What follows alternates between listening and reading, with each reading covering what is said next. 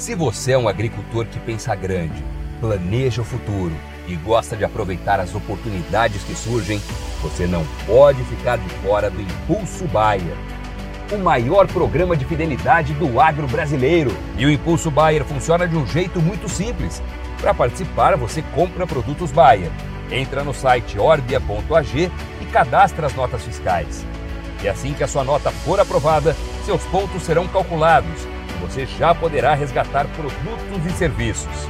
Também a partir do cadastro das notas fiscais, você junta impulsos que vão determinar o seu número de estrelas. Você pode ser cliente de uma a cinco estrelas.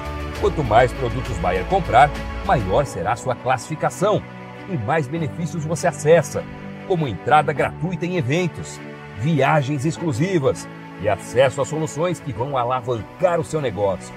Saiba mais em agrobaia.com.br barra Impulso Traço Baia. É o Impulso Baia, impulsionando você para o futuro.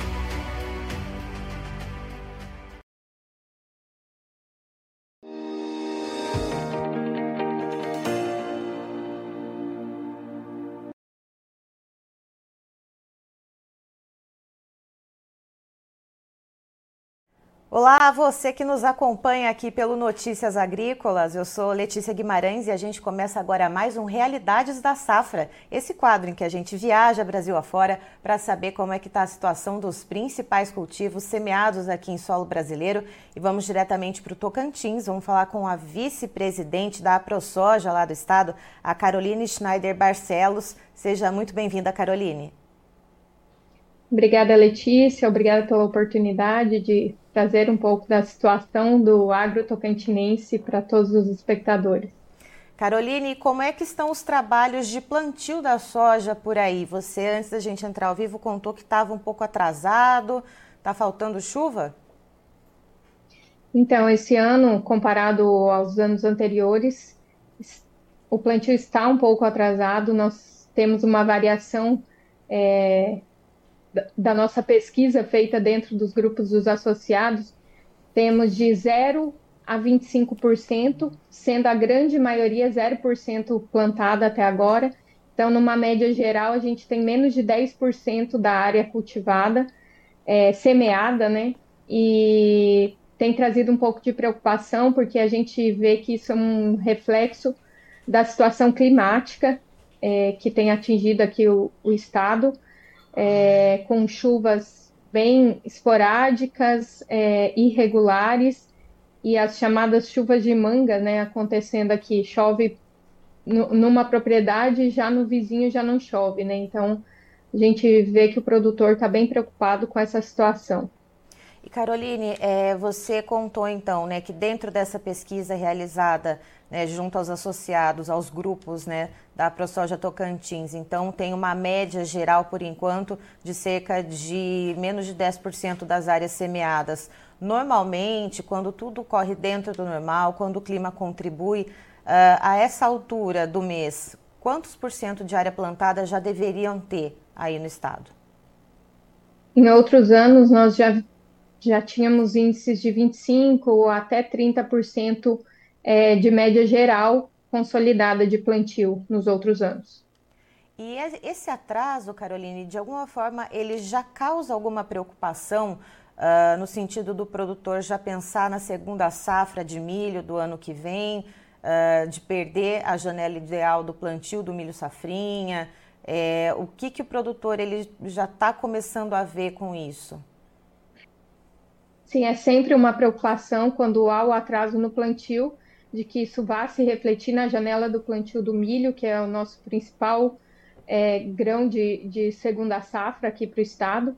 E além do, da instabilidade dos preços né, do, dessa, dessa commodity do milho na, na segunda safra, então o produtor está bem receoso se vai conseguir plantar o que estava planejado e muitos já estão preparados também para uma segunda ou terceira alternativa, que seria plantio de sorgo, gergelim ou outros, é, outros grãos que poderiam ser cultivados aqui. É, esse atraso sim preocupa, porque a gente acha que que pode ter uma redução considerável no, no plantio de milho na segunda safra. E Caroline, é, pensando ainda nessa questão do plantio da soja é, e também fazendo uma relação com a segunda safra de milho desse ano, que a gente sabe que foi é, um pouco de decepção né, de norte a sul, de leste a oeste do país por causa dos preços. Uh, o produtor, nesse ano, para esse ciclo da soja, é, com o dinheiro que ele tinha, ele conseguiu investir para fazer o plantio da soja, sementes tratadas, insumos fertilizantes, uh, ou ele fez ali o básico, o feijão com arroz ali, ou ele fez de fato um investimento para fazer uma boa lavoura, para fazer um bom plantio? Então, é, em números gerais, o produtor é, teve uma re retração nesse, nesses investimentos, é, mas também não, não deixou de, de investir para que não vire uma bola de neve, né, de é, não investir e produzir menos, e daí os preços já estão ruins, e tudo, tudo é, convergir para uma situação bem difícil e bem ruim.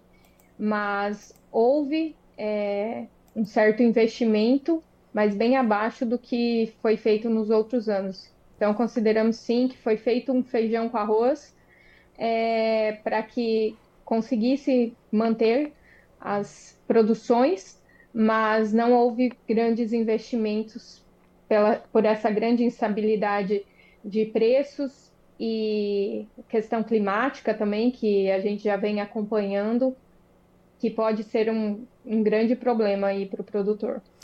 Por falar em instabilidade de preços, Caroline, é, como que está o travamento de negócios futuros, de contratos?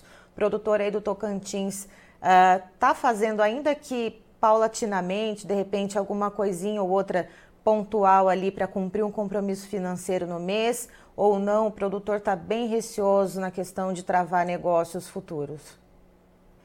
Acho que muito mais é, travando os seus custos, é, porque a gente tinha uma expectativa de que pudesse haver um, um, um, uma melhora nos preços e isso não vem acontecendo, né? A instabilidade é, do, do mercado está bem plausível e então o produtor está bem receoso com fazer contratos futuros na expectativa de que haja uma melhora de preços. Então, os negócios que têm sido feitos são literalmente para já, já fixar os seus custos. E, Caroline, uma outra pergunta que eu queria te fazer é que você foi eleita presidente da ProSoja Tocantins, deve tomar posse no início de 2024. Uh, ah, qual que é a sua expectativa, então, para liderar né, essa tão importante, é, esse, esse ponto, né, esse pilar né, para o produtor rural, que é a ProSoja, então, no estado do Tocantins?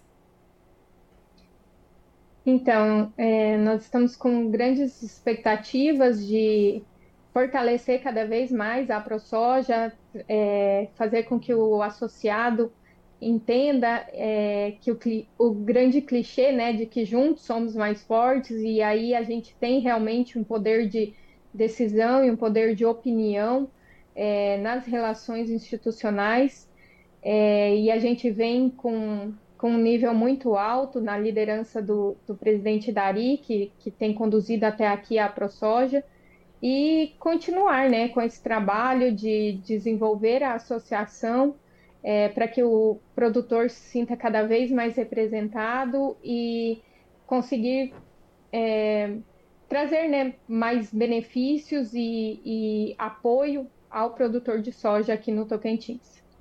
Tá certo. Caroline, muito obrigada pelas informações. Você é sempre muito bem-vinda aqui com a gente no Notícias Agrícolas. Obrigada pela oportunidade. O agro tocantinense se sente bem lisonjeado de fazer parte também dessa entrevista. Obrigada.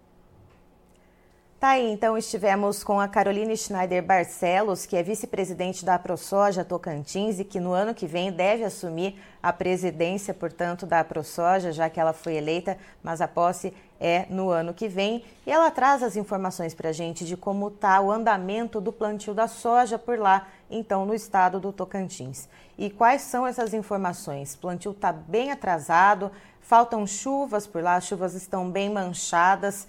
É, segundo ela, uma pesquisa que foi realizada com grupos de produtores espalhados pelo estado, uh, houve uma média geral ali dessa pesquisa uh, um pouco uh, quase que informal ali, né? Houve essa pesquisa, então menos de 10% das áreas foram plantadas.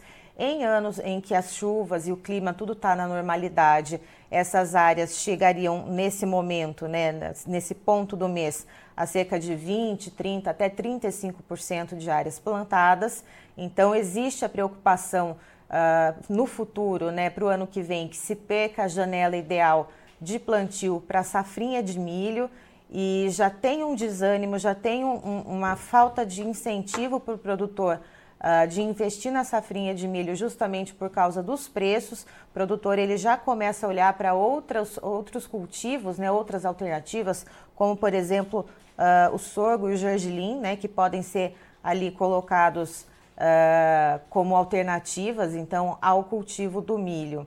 A respeito das negociações, a Caroline também aponta que o produtor ele tem sido bem reticente em fazer os seus contratos futuros e está ali travando apenas o custeio, fazendo ali uh, as coisas muito uh, de olho no mercado mesmo, né? Porque tem sido muito, é, muito volátil, né? As, as movimentações ali nem, não têm sido muito positivas para o pro produtor travar ali uma quantidade uh, substancial né, da produção. Então é assim que tem andado nesse momento o mercado de soja lá do Tocantins e também o plantio da soja lá no estado do Tocantins. Eu encerro por aqui, já já tem mais informações para você, então fique ligado.